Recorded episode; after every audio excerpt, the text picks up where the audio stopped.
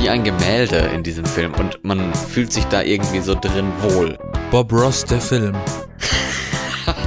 Ja, Bob Ross und Romantik weiß ich ja jetzt nicht, aber naja. Holzfäller-Romantik.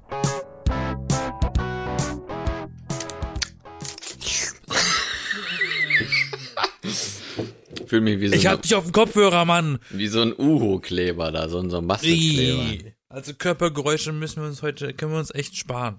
Körpergeräusche, Mundgeräusche, das ist das ekelhafteste. Also schmatzen geht gar nicht. Nee, geht gar nicht. Da ja, kann, das ähm, kannst, du, das kannst du noch so sehr als ASMR verkaufen, das nehme ich dir nicht ab. na, Mundgeräusche gehören, gehören, gehören sich nicht. Das ist, äh, ja, wirklich so, ne? Ma- Manieren. Das muss man einfach nicht machen. Also nichts mit komischer Fish, Fishbowl und so ein Scheiß da, hier wie bei ASMR. Könnt ihr mal googeln. Ich bin Florian, herzlich willkommen. Hallo, Florian. Hi, Herzlich Yassin. willkommen. Ich bin Yassin, richtig. Wir ich gehöre zu B-Engel. richtig, zu den Engeln. wow, okay. Ähm, Wie in so einem Kindergartengruppe hier. So, Wir sind die B-Engel. Hallo. und der Gefühlsstab geht weiter. Mein linker, linker Platz ist leer. Ich, Ich wünsche, wünsche mir den- ein Thema her, ein, ein Thema her. Ach so, ein Thema. Was für ein Thema möchtest du denn gerne haben? Ich möchte ein ganz bestimmtes Thema. Das habe ich mir gewünscht und das kommt zwar ein bisschen zu spät, aber besser spät als nie. Ach, Ähm, spät und spät, du. Ja, entweder mit TH oder mit T. Ja. ähm, TH, Speth. spät. Ja, was, äh, mach's nicht so spannend, komm. Ähm, vergangene Woche, um genauer zu sein, am, am Dienstag, den 15. März, äh, gab es das 100-jährige Jubiläum des Stummfilms Nosferatu, eine Sinfonie des Grauens. Eine Von einem- Symphonie des Grauens. Richtig, das ist ein deutscher Klassiker des Expressionismus, der Schwarz-Weiß-Film-Ära. Und Ja. äh, das sind einfach mal 100 Jahre vergangen. Wie krass ist das denn? Es 100 hört- Jahre. Es hört sich nerdy an und ich glaube, es wird auch ein bisschen nerdy jetzt hier. nee, äh, finde ich, ja, nee, das hat ein bisschen was mit, mit Allgemeinwissen zu tun. Der Regisseur, der das gemacht hat, ist äh, ein gewisser Friedrich Wilhelm Murnau. Nie Der gehört. zählt, der zählt zu der Gruppe von Menschen wie, äh, na hier, Fritz Lang und so, die auch Metropolis gemacht haben. Den kenne ich. Also, Den äh, Metropolis kennt eigentlich gefühlt jeder vom Poster.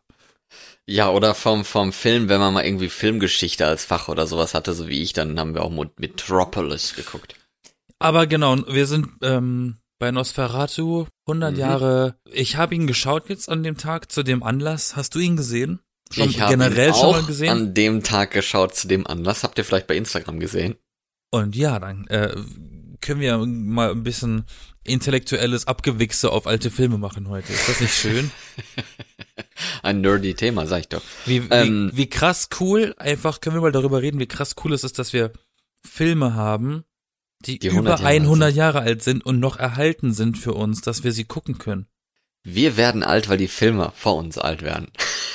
Ja, aber es gibt ganz neue viele, Dimension von alt. es gibt ganz viele Filme aus der Ära, die kaputt gegangen sind, die es nicht überlebt haben, die den Test der Zeit nicht bestanden haben. Ich habe in diesem in dieser Woche auch gelernt, das wäre mit diesem Film fast auch passiert. Eben, der wurde ja auch, also die Fassung, die ich, also ich habe sie auf YouTube geschaut tatsächlich. Ähm, Echt? Warum? Weil da kann man sie gucken.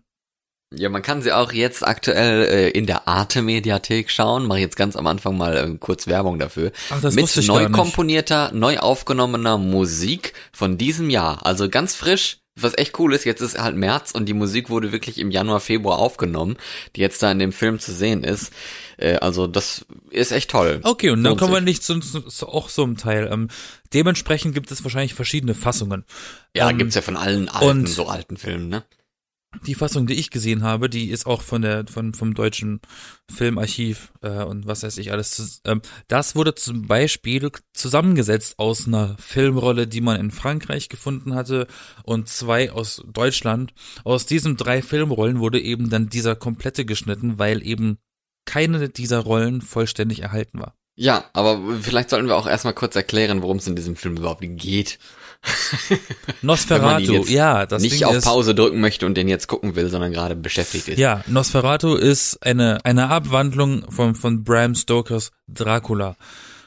genau. Da also gibt, ein eine, Vampir. gibt eine Geschichte dazu, warum, aber im Grundsätzlichen geht's um einen Vampir, der in eine Stadt einfährt und was ist sein Ziel? Äh, Scheinbar die Liebe zu finden oder so. Also so habe ich das gedeutet. Das ist ja auch schön, deswegen ist der Film auch eigentlich so populär oder so gut angesehen heute, weil er ja wirklich Spielraum für Interpretation lässt, ne? Das sind ja auch gefühlt äh, zwei, drei Handlung, äh, Handlungsstränge parallel oder vier. Und ein, ein, ein Handlungsstrang in diesem Film, den ich sehr interessant fand und auch gefühlt wieder aktuell ist, war die Pestepidemie. Parallel zu dieser Geschichte, also dieser Graf Orlok, der eigentliche Nosferatu, der die Figur, die den Titel des Filmes gibt, eigentlich Graf Orlok. Das ist Rolle. übrigens dieser der, der kahlköpfige Mann mit diesen spinnenartigen langen Händen. Also jeder, jeder, der SpongeBob kennt, kennt Nosferatu von einer Folge. Und jeder, der Memes kennt, kennt auch Nosferatu. Das ist dann der gewesen, der bei SpongeBob am Ende der Folge den Lichtschalter an und ausmacht und dann grinst. Egal. Echt? Ja, ja. Also für Leute, die SpongeBob kennen, die haben jetzt wahrscheinlich, bei denen hat es jetzt Klick gemacht, bei dir nicht. Ist aber nicht schlimm, weil äh, analoge Menschen haben vielleicht nicht immer einen Klicker. Mhm. Dementsprechend ja, äh, wird halt diese, wird halt erzählt, dass dieser Graf, der aus Transsilvanien, also das ist geblieben, der aus Transsilvanien in dieses andere Land, in dieses kleine Dörfchen reist, um dort ein Haus zu kaufen und dort zu wohnen, bringt die Pest quasi mit von seinem, von seinem Schloss in dieses Dorf. Stimmt. Und da musste Oder ich so ein bisschen an dieses kleine Wörtchen mit C denken, was wir seit ein paar Jahren hier haben. Corona. Richtig. Habe ich richtig geraten. Yay. Krieg ich ein Sternchen im Buch. Yay. Nein. Schade. Da war ich überrascht, aber was mich als allererstes überrascht hat, krass, der geht ja eine Stunde 35. Das ist ganz mhm. schön lang für einen Film, der, bei dem man eigentlich dachte, oder ich habe zum Beispiel gedacht, früher die Filme, äh, die in den 20ern, 30ern gedreht wurden, die hatten halt so eine Standardlänge von 50 bis 70 Minuten. Aber der war ja richtig lang, ne?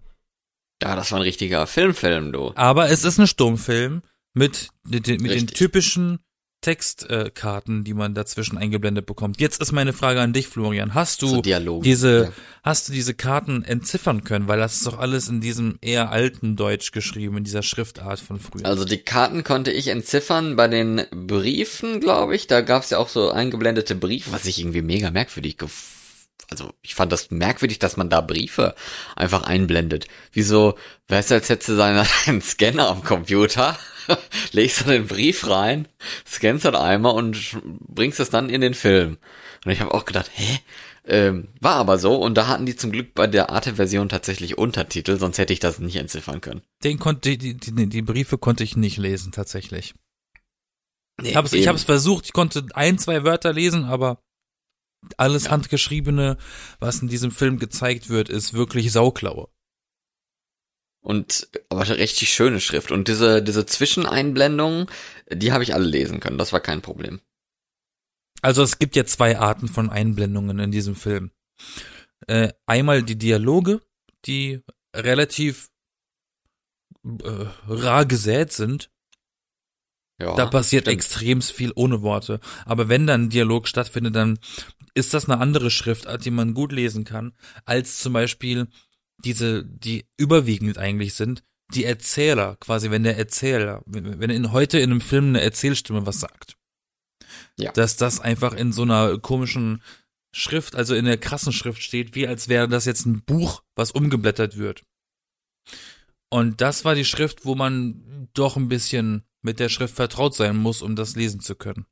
Diese alte deutsche Schrift ja eben 100 Richtig, Jahre wo dann, alt, ne? wo dann, also. wo dann zum Beispiel dieses S aussieht wie ein F. Also man würde heute denken, das ist ein F, aber es war früher ein S.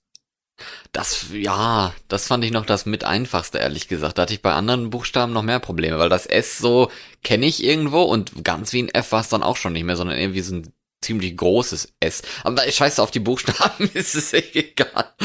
Aber äh, ja, der, der Schauspieler übrigens ähm, heißt ja tatsächlich selber Max Schreck, ne?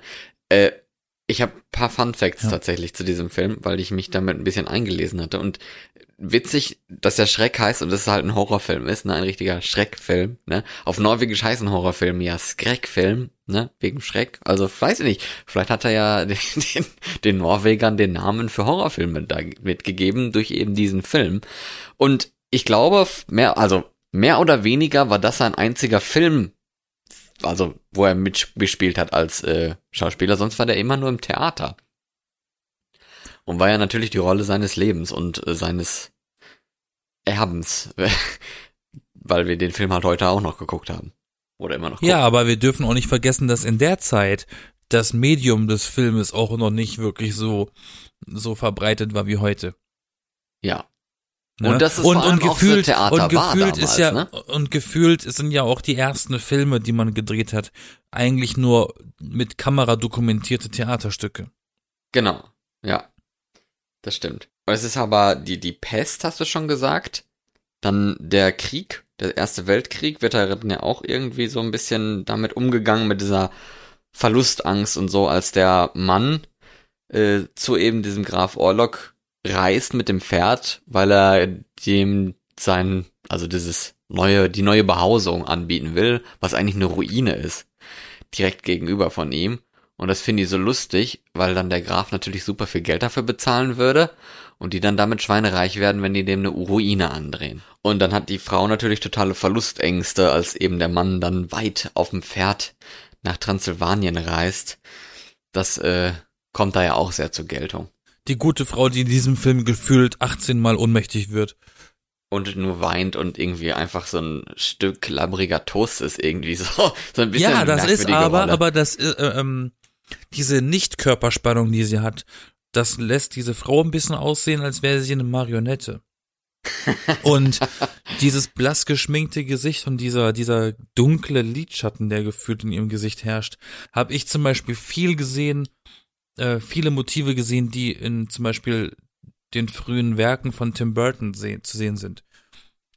Ja, der Das- auch gerne Expressionismus macht, also diese Art Film. Richtig, da sind schon sehr viele Einflüsse äh, rübergeschwommen, also Nosferatu und auch das Kabinett des Dr. Caligari, welcher übrigens noch ein bisschen älter als Nosferatu ist, sind so echt wegweisende Stilrichtungen gewesen für den heutigen Film. Und Caligari und auch Metropolis sind ja noch mal mehr expressionistisch als jetzt äh, Nosferatu. Deswegen, ich habe mich auch gefragt gehabt, es passt halt in diese Zeit und da haben wir, glaube ich, auch schon mal drüber geredet, dass ich ja die 20er vom Film echt spannend finde und da ehrlich gesagt noch nicht so viele von gesehen habe, aber die alle sehr ästhetisch finde durch eben diesen Expressionismus. Und im Film Nosferatu ist es ja eigentlich vor allem die Schatten, also das ist die Schatten, wenn Nosferatu da quasi durch die Halle geht und was weiß ich was. Also so Was relativ viel mit selten Schatten passiert, gespielt. ja. Das war auch damals neu, dass man eben mit so Schatten gespielt hatte. Also diese ikonische Einstellung, wie er das Treppenhaus hochgeht und du siehst halt nur ne- diese Treppen und Genau. ihn einfach nur als Schatten diese Treppen hochlaufen. Jetzt seine, seine Krallen, also diese, diese langen Fingernägel, ne? Ja. Die so die Wand entlang schleichen. Das sind so, so diese Einstellungen, wo man das extrem sieht. Bei äh, Dr. Caligari zum Beispiel hast du halt wirklich zum Teil das Stadtbild im Hintergrund als Silhouetten, die gemalt sind, die halt auch so ein bisschen schiefe Häuser sind und so. Da sieht man das natürlich ein bisschen, ein bisschen plakativer. Wo wir auch direkt beim nächsten Stilmittel sind oder bei der nächsten Neuerung, was damals neu war vor 100 Jahren. Und zwar war das in diesem Film auch ziemlich neu, dass man vor Ort gefilmt hatte.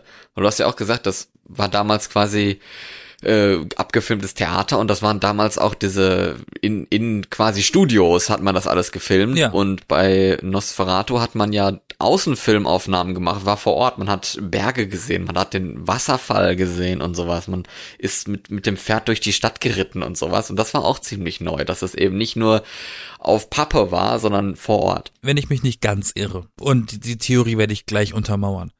Ist das vielleicht sogar auch eine der ersten Male gewesen, dass da eventuell Day for Night gedreht wurde? Day for Night bedeutet in der Filmsprache, dass man Nachtszenen dreht, die aber tagsüber gedreht werden. Stimmt, habe ich Ähm, auch mich gefragt. Was war weil sehr, das Ding ist, hell irgendwie. weil das Ding ist, ähm, alle Szenen, die draußen stattfinden mit Graf Orlok, also mit Nosferatu, die sind alle hell. Aber am Ende vom Film, ist ja kein Geheimnis, wird er von der Sonne, von dem Sonnenlicht, das durchs Fenster äh, eindringt, vernichtet. Er stirbt durch das Sonnenlicht, aber alle Szenen, die man vorher gesehen hat draußen mit ihm, waren hell. Und dann habe ich mich gefragt, Moment mal, war das alles nachts? Weil es ist nicht Nacht. Aber überleg mal, wie willst du einen Schwarz-Weiß-Film nachts drehen? Da ist ja nur noch Schwarzbild. ja, eben, das stimmt. Wahrscheinlich. Und da habe ich überlegt, ist das vielleicht wirklich dieses Day for Night? Also heutzutage macht man Day for Night anders. Heutzutage macht man dann, da gibt's diesen schönen Trick, du machst einen Weißabgleich mit einer Kamera auf Orange, dann ist das Bild ein bisschen blau, dann drehst du die, drehst du die Blende runter, kneifst sie so lang, so weit zu, dass kein Licht mehr durchkommt und dann drehst du ein Nachtbild. Sieht trotzdem okay. nicht immer gut aus, weil du hast trotzdem Schlagschatten vom Sonnenlicht auf dem Menschen, aber so spart man sich öfter mal bei Dreharbeiten irgendwie Zeit, weil man nicht nachts drehen muss. Filmtricks mit Yassin. Richtig. Da müssen wir noch so ein, so ein Jingle hier einspielen. Filmtricks ja, mit Yassin. Sehr cool.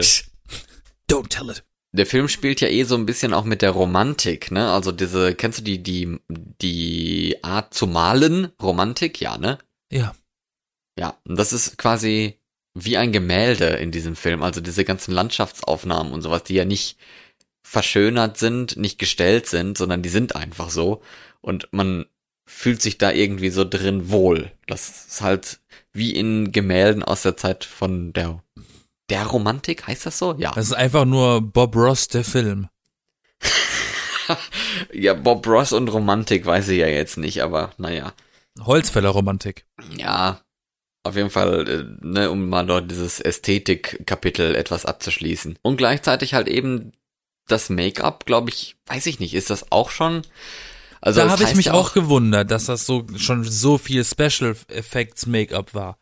Das sah auch schon echt gut aus dafür, dass man, dass man äh, auch so viele Stories gehört hat über Filme, die später rausgekommen sind, dass da Leute sich die Haut verätzt haben mit, weil da Blei mit auch drin war und was nicht alles. Scheiße. Ja, ja da, äh, ey, ein ganz großes Beispiel, was das angeht, ist der Zauberer von Oz. Wegen dem Bleimännchen. Der hatte in seinem, in seiner Schminke, da war wirklich Blei drin, der ist auch irgendwann daran, glaube ich, gestorben, in, über, an, an Folgen an sowas. Die Hexe, deren Make-up ist in Flammen aufgegangen, weil die haben irgendwie eine Szene gehabt, wo sie äh, in so einem, in so einer Flamme verschwindet. Und dann ist sie aber wirklich in Flammen aufgegangen unter der Bühne und so ein Shit wegen dem Make-up. Berufsrisiko Schauspieler. Diese Rolle von Nosferatu und dieses Make-up dieses weiß, bleiche, die langen Nägel auch, hat ja schon auch viel, ja, hat auch schon viel geprägt, ne? Allgemein dieses Make-up, dass es so nicht komplett Horror ist, nicht komplett gruselig, also gruselig schon, aber jetzt nicht, wer weiß wie extremst erschreckend, sondern halt eher so schaurig, ne? Ich meine, denk mal an Nosferatu und dann denk mal an Voldemort zum Beispiel. Da gibt's auch Ähnlichkeiten. Auch lange Finger, kahler Kopf, Nase ist was anderes, aber Zähne sind auch so komisch. Also das ja, das ist, ist schon eine Ähnlichkeit. Ja. Aber was gab's zuerst? Ja, Nosferatu natürlich. Ich meine jetzt nur, dass ja, es halt andere ein bisschen, inspiriert ein bisschen ist auch, also jetzt kommen so ein paar viele Sachen auf einmal, aber das ist gehört dazu. Oha. Ähm, warum heißt dieser Film denn dann Nosferatu und nicht Dracula? Fragt sich der eine oder andere. Und vor allem, warum haben wir diesen Film fast verloren? Weil. Ja, das war die, der, der genau, das war, ja. Sag. Äh, ähm, der Regisseur wollte dieses Material verfilmen, hat aber die Rechte nicht bekommen an der Originalgeschichte vom Stoker. Dementsprechend hat er das abgewandelt, dem Charakter einen anderen Namen gegeben und das einfach gedreht. Als das fertig war, als dieser Film fertig war, hat die Frau von dem zu dem Zeitpunkt dann auch verstorbenen Bram Stoker versucht, jede Kopie von Nosferatu zu vernichten, die es auf dieser Welt gibt. Ja. Ein paar haben überlebt, wie wir wissen. Sie hat es geschafft. In Deutschland waren eigentlich alle weg und in Frankreich war dann die letzte, die es jetzt halt heute noch gibt. Na, in, in Amerika haben sie, ja, in Amerika haben sie aber auch noch eine deutsche gefunden gehabt. Ach so, okay. Und äh, aus diesem Grund haben wir den überhaupt noch. Einfach nur wegen einem gefühlt aus unserer heutigen Zeit gesehenen Steinzeit-Copyright-Strike. Aber man muss sich mal vorstellen, Bram Stoker, ne, der, der Autor von Dracula, was ja auch ein Also Dracula, wie viele Verfilmungen von Dracula gibt es nicht? Wie viele Stories, Comics, Serien und so weiter, ne? Die von Dracula, von, von diesem Vampir vorher, von dem Charakter, schmeiße ich alles weg, äh, inspiriert worden sind, gibt es nicht, ne? Und dann war damals die Frau von diesem Autor noch lebendig und hat probiert, diesen Film zu verhindern. Also irgendwie ist das ja fast schon eine Ehre. Ja. Und das macht, glaube ich, auch Nosferatu so ein bisschen zu diesem zu diesem Symbol von von Underground und und so der Rebell, der der der ne der Anarchist. Das ist diese diese Anti-Version von Dracula. Dracula ist geschniegelt, hat gegelte Haare, hat einen Anzug an. Dann hast du so einen Graf Orlok, der ist ein Glatzkopf, der ist hässlich. Dracula ist bekannt dafür, dass er schön ist, der altert nicht. Der hat ein Gemälde in einem Schrank, das für ihn altert. Und so Nosferatu ist so das krasse Gegenteil von der Rolle des Dracula. Und vielleicht steht er auch ein bisschen stellvertretend dafür für diese Kultur des äh, Undergrounds, so, ne? Diese Bewegung des äh, Alternative-Daseins. Und der Grundstein natürlich für Horrorfilm allgemein.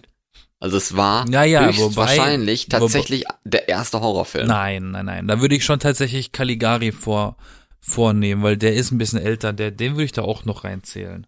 Ist das noch schon ein Horrorfilm? Ja, klar. Okay, gut. Dann der ist nix für schwache Sorry. Nerven. Sorry, Nosferatu. Hast du verkackt. Bis Aber- 200 aber nicht der erste Horrorfilm, aber einer der ersten, okay? Musst du dich damit abfinden. Hier hast du hast eine Medaille. Endlich. Der Wookie kriegt auch eine Medaille.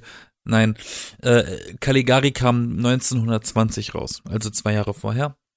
Ja. Ist aber auch eigentlich ich- ein Horrorgenre.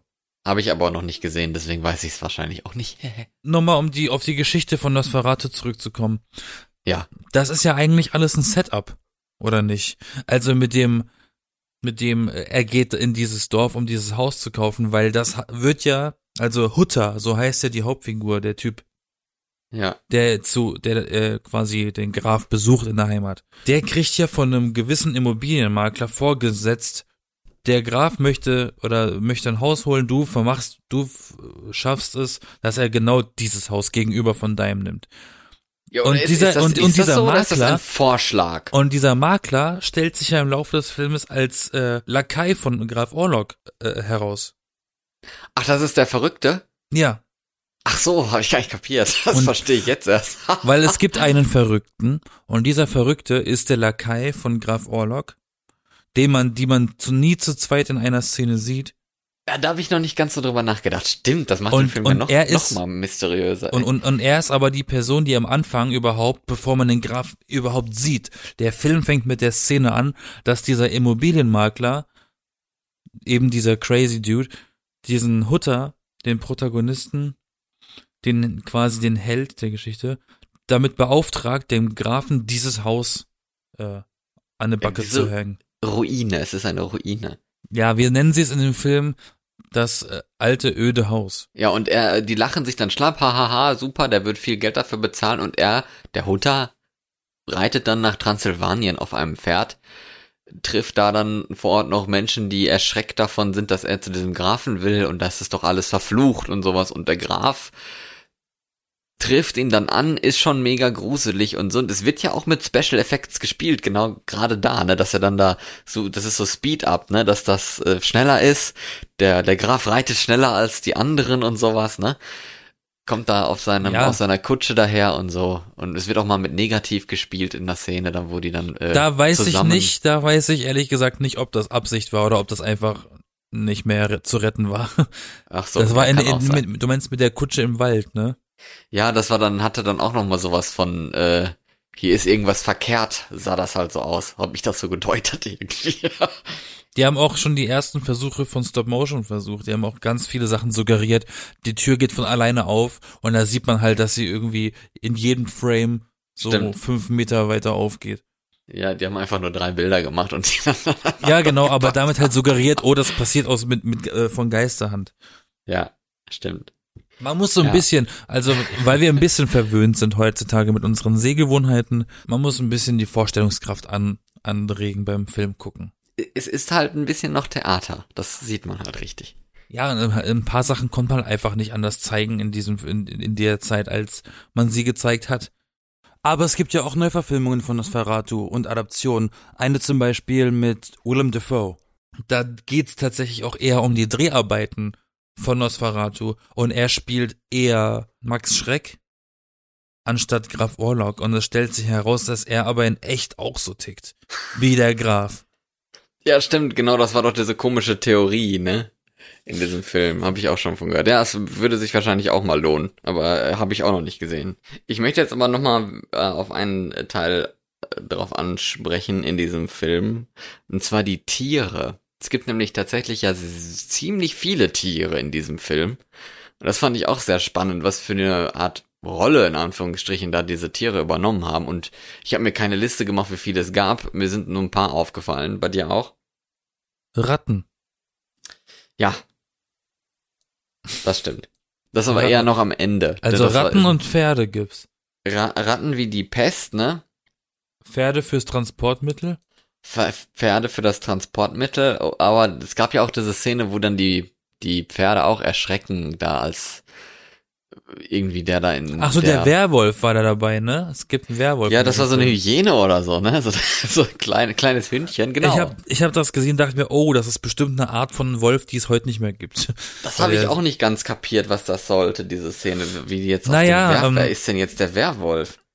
Naja, es war ja, also Hutter kommt auf dem Weg nach Transsilvanien irgendwo an und ist erstmal in so einer Herberge, weil er es noch nicht bis dahin geschafft hat und möchte was eine Suppe und möchte dann weiter, weiterziehen, um zum Grafen zu kommen. Und man warnt ihn an dieser Stelle. Nein, du kannst doch um diese Uhrzeit nicht mehr raus. Der Werwolf ist unterwegs. Und äh, wenn wir das hören, denken wir, oh, das ist so ein Werwolf, wie bei Michael Jackson im Musikvideo. Ähm, und dann ist das aber, dann siehst du so viele, so viele Einstellungen von Sachen, die, die flüchten und dann steht da einfach nur so ein Mini-Hund in den Zwischentakes. Ja, oder, oder ja, oder das war der, ne, dass die Leute halt Schiss vor irgendwelchen Sachen haben, die aber gar nicht so schlimm sind. Das kann natürlich auch sein. Dass das halt so ein, so ein sagenumwobener Ort ist, wo, wo sich komische Sachen erzählt wird und am Ende als Reisender bist du da und denkst so, ja, ja, laber mir mal mit deinen Geschichten nicht in Kotland ans Ohr, ne, mir ist das scheißegal. Das Vielleicht, ist alles nur Lüge. Vielleicht wollten sie auch einfach nur noch ein zweites Wesen der Horror, der Geistergeschichten in diesen Film einbauen. Ja, wie gesagt, der, der, ne, der Film lässt äh, Raum für Interpretation. Es ist sehr ich meine, ich meine, wie oft hast du, wie oft hast du Dracula und den Werwolf in einem zusammen, also also nicht in einem, aber zusammen in einem Bild an Halloween zum Beispiel. ist ja eigentlich gar nicht so abwegig. Wenn Dracula genannt wird, wird auch der Werwolf genannt. So. Oder der Werwolf war Nosferatu der Pferde. Weil die da Angst vor hatten, weißt du? Ja, aber ich kann mir durchaus vorstellen, dass die Menschen 1922 beim Gucken dieses Filmes äh, ziemlich Schiss bekommen haben. Ja, ich kann, ich stelle mir das auch die ganze Zeit vor, wie die da schreiend im Saal saßen. Ist eigentlich total du, schade, dass kann man ja da auch, die kann ja auch sein, dass Leute ohnmächtig geworden sind im Kino. Es ja, ist ja das, nicht das erste Mal, dass man Geschichten hört, dass Leute im Kino während einem Horrorfilm ohnmächtig werden. Aber dass es davon keine Aufnahmen gibt, ist eigentlich total schade. Ne? Ich meine, aber von welchem Film gibt es heutzutage Aufnahmen von vom Publikum? Ganz, ganz selten. Nee, relativ häufig. Ich habe jetzt, ich habe auch äh, Reaktionen auf Video, also so Videoreaktionen gesehen aus dem Kinosaal von dem neuesten Spider-Man, als die alten erscheinen. So. Das gibt's. Ach so, okay. Gut, dann hat man heute aus der Geschichte gelernt, weil von damals gibt es das nicht. Darf man eigentlich trotzdem nicht machen, aufwendig, ne? aber das darf man eigentlich alles gar nicht aufnehmen.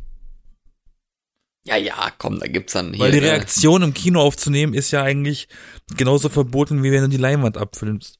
Gibt's bestimmt eine Ausnahme für oder sowas. Wer weiß. Ja, den gibt's doch schon auf Videokassette, da kann man das schon mal hochladen. Okay. ja, und noch weitere Tiere, Ratten, hast du gesagt. Genau, die schlüpfen ja auch, die kommen ja quasi mit ihm, mit dem Graf Orlok, der ja dann seine Särge verpackt. Übrigens äh, kommt er mit seiner eigenen Erde. Äh, genau. äh, was ich nicht wusste über die Gra äh, über die Vampir-Lore, äh, wie man, wie man heute sagen würde, dass der Vampir nur zu einem Ort verreisen kann, in dem er Erde mitnimmt, unter dieser oder doch unter der er vergraben ist, der eigentliche Körper. So. Mit der er vergraben ist. Oder mit der er vergraben ist. Er, er muss ein bisschen Erde mitnehmen von seinem eigenen Grab. Ja, heißt es da. Also ob das jetzt so ist, keine Ahnung. Und er hat einfach, wie viele? Sechs Särge genommen, warum auch immer man die Erde dann in Särge verpackt, aber ist halt für den Vampir der Schlafort, ne? Der Sarg. Äh, und ist damit dann aufs Schiff, hat das, äh, hat das irgendwie mitnehmen lassen, verpacken lassen, hat da die ganze Mannschaft getötet und die Ratten sind dann dann aus dem Sarg gekrochen und sowas, das auch mega ekelhaft war. Und das ist halt dieses typische Pest, ne? Pest kam ja auch damals mit dem Schiff und Ratten. So, das war ja die normale Verbreitungsart der Pest damals. Ja, stimmt. Und dann, Und dann auch diese, diese Bekanntmachung im Dorf mit der Trommel. Da steht da dieser Mann im, im Dorf und trommelt Leute aus den Fenstern und sagt dann, Yo Leute, es gibt Pest. Schließt alle Fenster und Türen und geht nicht raus. Aber Und da dachte ich mir so, ziemlich praktisch, dass sie dafür das Fenster auföffnen mussten. Und geht nicht ins Krankenhaus, war die Aussage. Was ich ja auch. Ja, also eigentlich merkst du selber, kommt dir bekannt vor, bleib zu Hause. Ja. die erste, die, die äh, Pandemie-Inspiration. Ja, der Lockdown, der Lockdown im Film. Ja, ist echt so. Und dann sterben halt auch reihenweise die Leute, wahrscheinlich dann durch die Ratten. Wie jetzt die Ratten genau mit dem Graf Orlok zu tun haben, außer dass die halt aus einem Sarg ko gekommen sind, weiß ich auch nicht so ganz. Aber es scheint ja irgendwie so ein giftiges Virus zu sein. Noch ein Tier, das dir aufgefallen ist. War das jetzt eine Aussage oder eine Frage? Es war eine Frage, weil mir ist nämlich noch eins aus aufgefallen. Ja, welches denn? Die Mücke. Die ist mir nicht aufgefallen. Ah doch, weil er hatte sich nämlich da mal, am- irgendwie war er mal draußen, ich glaube an genau dem Tag, wo er, oder in der Zeit zumindest am Anfang, wo er zu diesem Schloss von Graf Orlok in Transsilvanien gegangen ist, oder gereist ist, der Hooker, Hooker, Hutter, Hutter hieß der, ne? Ja, Hutter. Und dann gab's so eine Szene, wo er sich halt hinten so an den Nacken geklatscht hatte wegen Mücke und dann in seinem Brief hat auch geschrieben, die Mücken hier machen mich wahnsinnig oder irgendwie sowas. Und das ist dann ja natürlich auch nochmal eine Anspielung an eben Blutsauger. Und, und stimmt, er hat auch geschrieben gehabt, weil er hat jetzt sein, äh, den Biss gesehen, dass er zwei so Merkmale hatte. Und dann hat er in dem Brief an seine Frau geschrieben, dass die Mücken direkt nebeneinander gestochen haben. Also er hatte gedacht, das sind zwei Mückenstiche und nicht halt die Zähne von dem Graf Orlok, der dann einem seinen Blut geschnuppert hatte und ein bisschen geleckt oder so. Weiß ich nicht, was er damit gemacht hat. Aber ja, weißt du Bescheid. Mücken. Ah, okay, ich konnte die Briefe nicht entziffern. Das ist mir dann, das ist dann mir entgangen zum Beispiel. Ja, macht ja nichts. Aber das fand ich eigentlich ganz cool. Weißt du, Mücken, Vampire, das ist ja das, was am Vampirartigsten quasi gibt in der Welt, ne? Stimmt. Und dieser Film hat es geschafft, nicht einen einzigen Kameraschwenk zu machen. Echt? Dieser Weil Film ist die ganze Zeit stativ. riesig waren wahrscheinlich. Richtig. Waren. Mich würde ja mal interessieren, das finde ich bestimmt auch noch irgendwann mal raus, welcher Film der erste Film der Filmgeschichte ist, in dem ein Kameraschwenk benutzt wurde. Aber ja, das wurden, Hm. es waren immer feste Einstellungen, Cut, andere Einstellung, Cut, andere Einstellung. Aber, ähm, um das jetzt mal kurz zu beenden, du hast ihn gesehen. Ja. Was ist denn dein Eindruck von diesem Film, dafür, dass der jetzt 100 Jahre geworden ist? Also ich muss sagen, ja, ich, ich finde den total toll. Wie gesagt, ich mag halt diese Zeit. Das ist, ist aber auch was, wo man, was man, glaube ich, mögen muss irgendwo. Also wenn man mit Stummfilmen nicht klarkommt, und ich finde es tatsächlich auch anstrengend. Also Stummfilm, du hast ja die Musik dabei, es ist ja nicht komplett stumm, ne? Das, das wäre ja ganz schlimm. Aber da ist ja eine komponierte Musik dabei, die natürlich zum Film passt, die auch schön ist.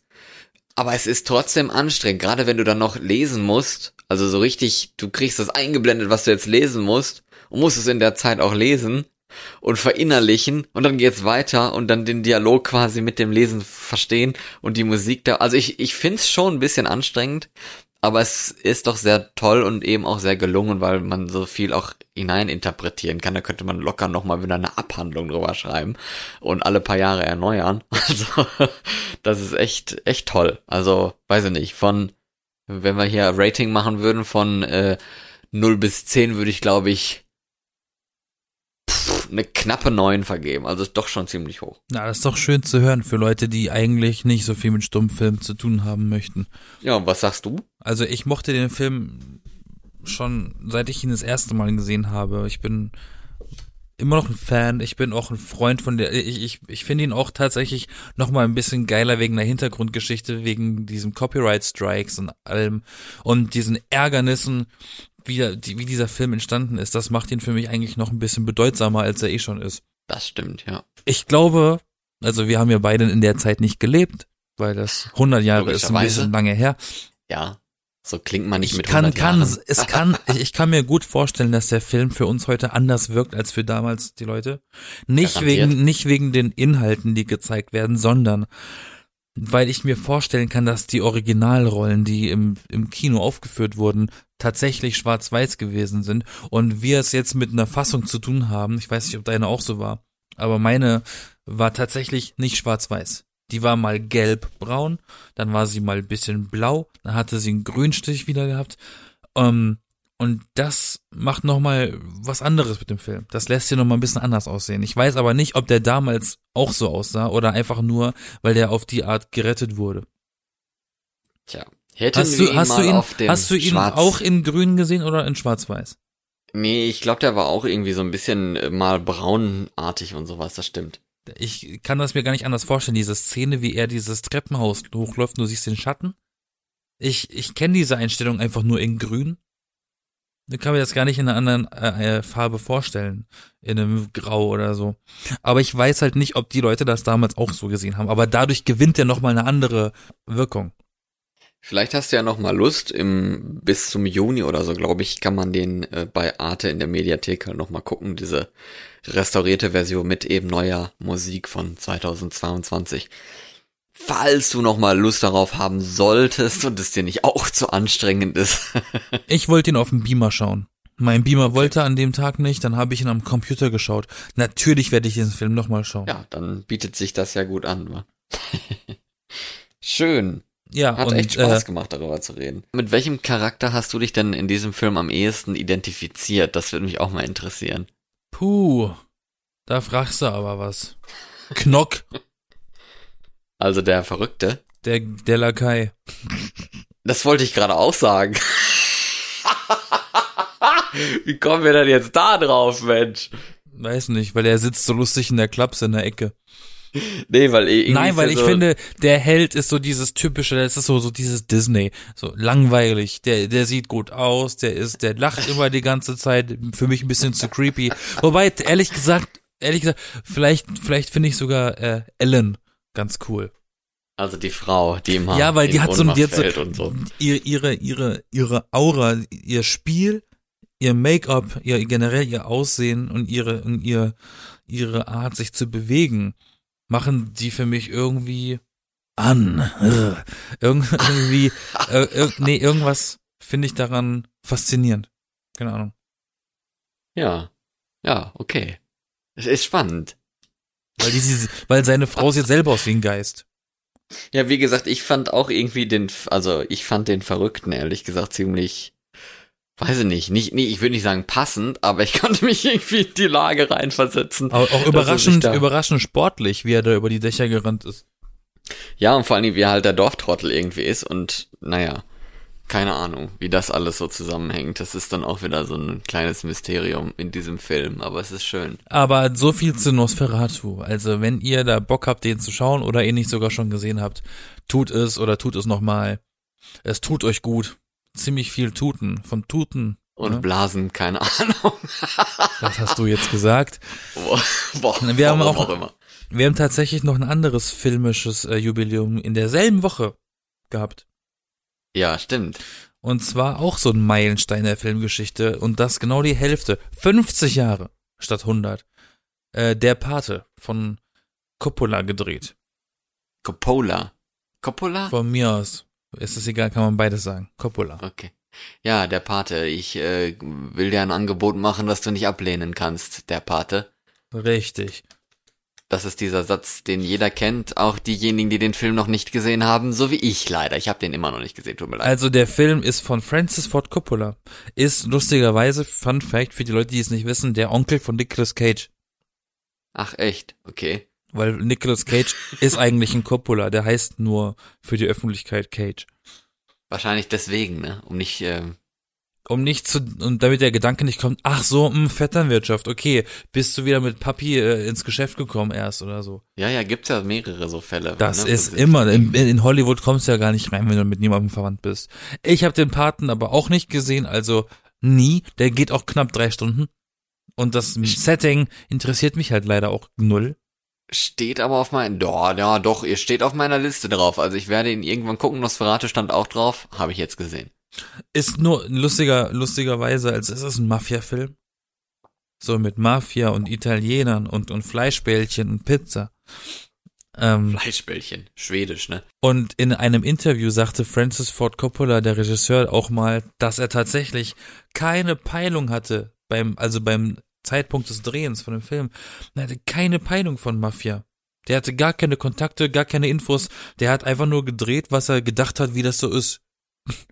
Der, der, der hat gar keine Ahnung gehabt, ob das wirklich so ist.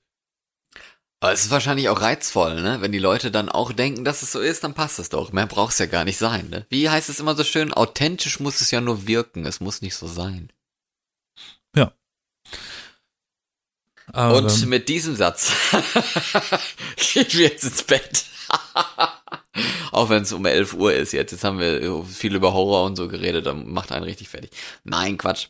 Liebe Filmgemeinschaft, Menschen, die Filme gerne gucken, wie ich, Das Fühlt so eine euch- Rede von Angela Merkel. fühlt euch angetan von dieser Folge und schaut ähm, diesen Film, Nosferatu. Und wenn ihr das nicht tut, seid ihr selber schuld. Aber ich, ihr, ihr könnt eigentlich nichts falsch machen und es ist auch eigentlich ein bisschen, ein bisschen cool, wenn man das weiß.